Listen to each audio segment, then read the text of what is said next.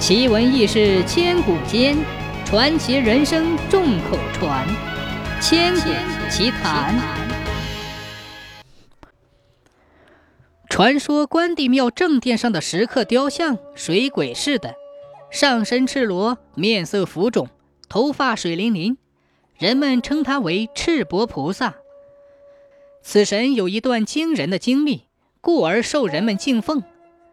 每年农历七月十五的前后几天，无数香客从百十余里外成群结队地蜂拥到关帝庙，将随身携带的祭品献上，然后跪在神台前，默默地祈求自己平生无恙，家小安然。赤膊神原来是个晦气的水鬼，他在城隍庙住了三年，按阴曹地府的规矩。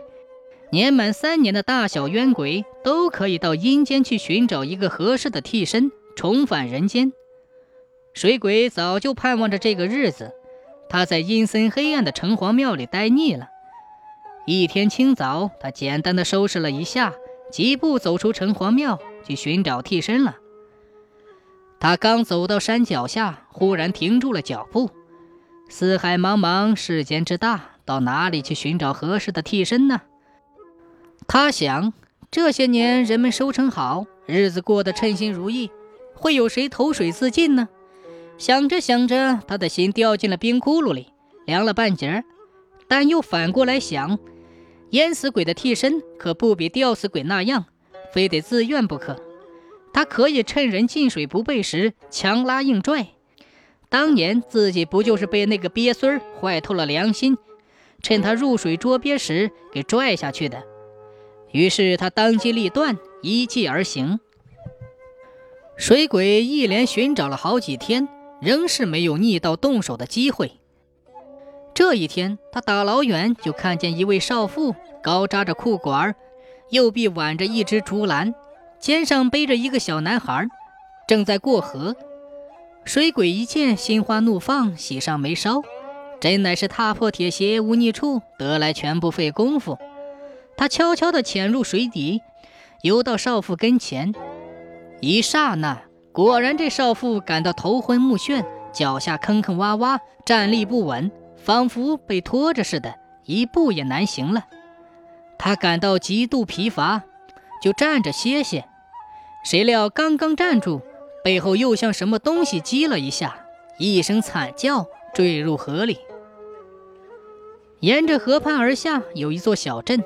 名叫兰溪镇，镇上居住着五百多口人，人多地少，不能糊口，全仗着捕鱼为生。这一天，少公领着一班后生下河口捕鱼。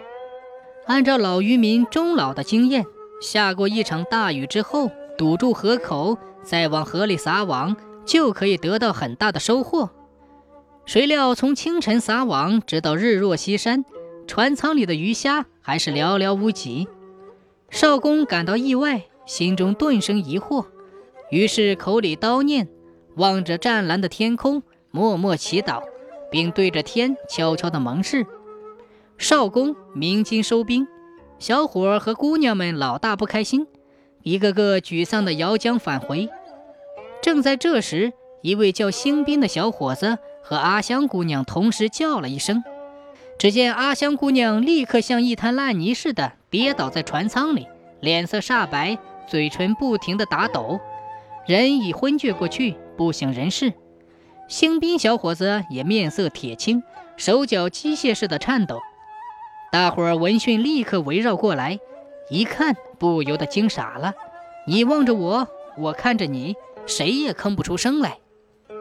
原来阿香的渔船正碰着两具尸体。少公壮胆压惊，立即令人抢救阿香和兴兵，同时又令一班人打捞尸体。尸体打捞上岸后，少公断定死者是不幸失足死亡。死者突然一阵呻吟，接着狂吐污水。众人一看死者能起死复生，惊得手脚慌乱，端茶送汤，一直忙到母子俩清醒为止。这一戏剧性的奇迹，全是水鬼一手导演的。他拽下少妇后，一看，糟了，这位年轻的妇人肚里有一个，肩上背着一个，一下子不就坑害了三口子的性命？想到这儿，他觉得对天有负，他立即想出一个主意。河下不远处有渔人撒网捕鱼，让渔人搭救吧。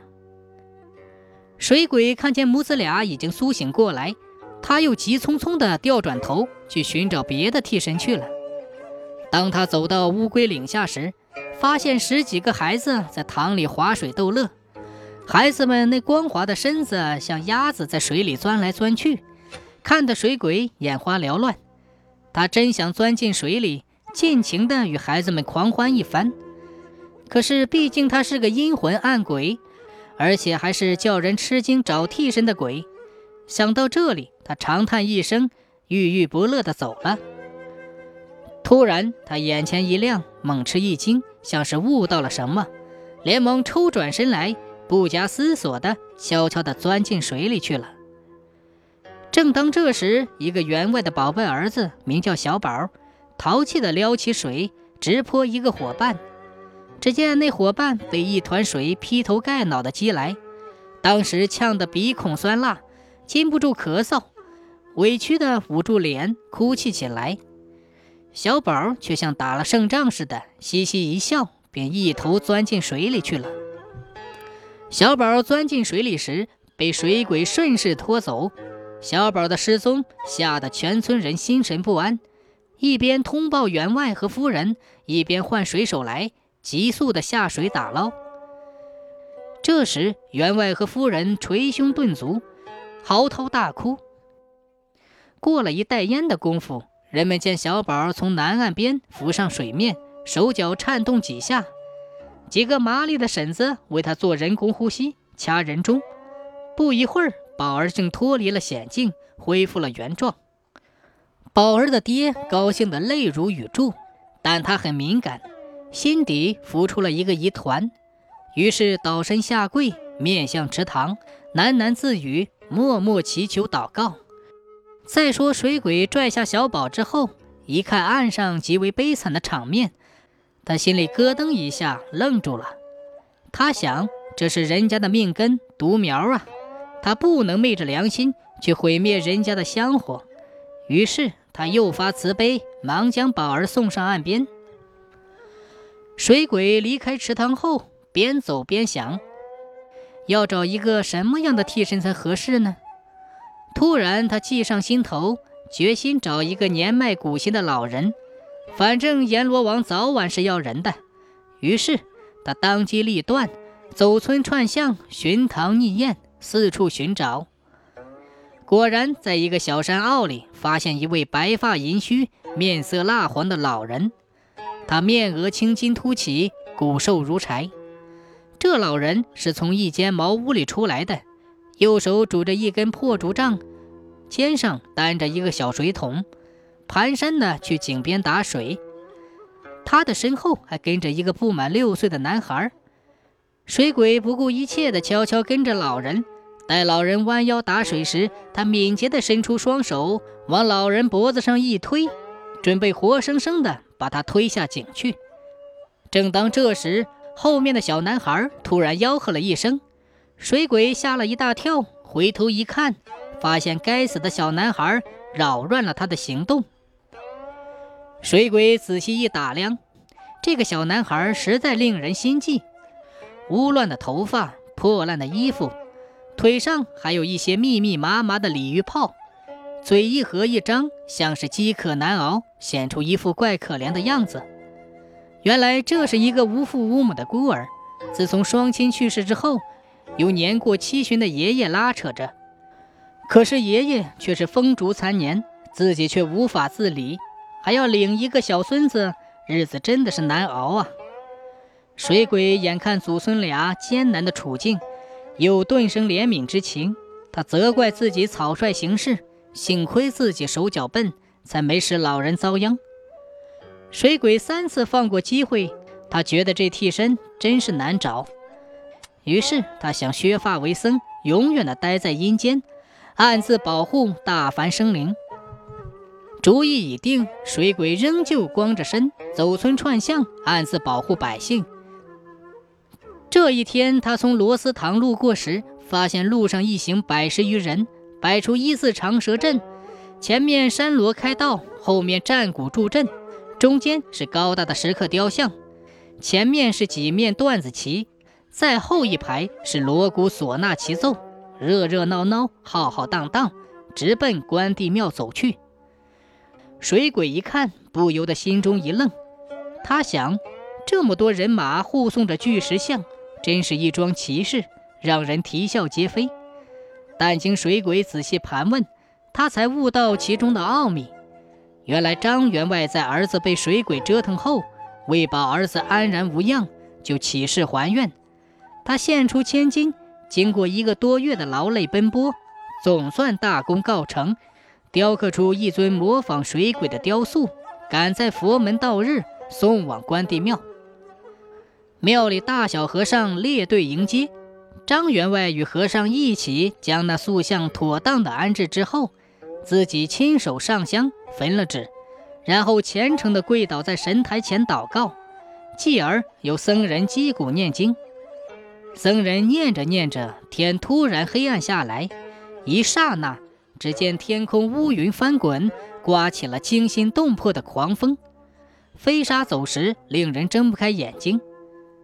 随后一阵惊天动地的响雷，立刻大雨倾盆，庙内门窗顿开，大殿支架发出响声，整座庙宇摇摇晃晃，随时都会倒塌。送神像的人们吓得魂不附体，抱头鼠窜。过了半个多时辰，风停了，雨停了，天空乌云飘向南方，天空顿时瓦蓝，一碧如洗。原来这事儿早已惊动玉帝，玉帝闻言立刻传旨，差太白金星前往关帝庙封神赐寿，让水鬼立庙为神，确保一方生灵平安。在太白金星宣读圣旨时，唯恐凡民肉眼目击，这才呼风唤雨，耍了一招掩人耳目之术。从此以后，人们便对关帝庙笃信愈深。尤其是赤膊神传为佳话，被百姓称为神圣的赤膊菩萨。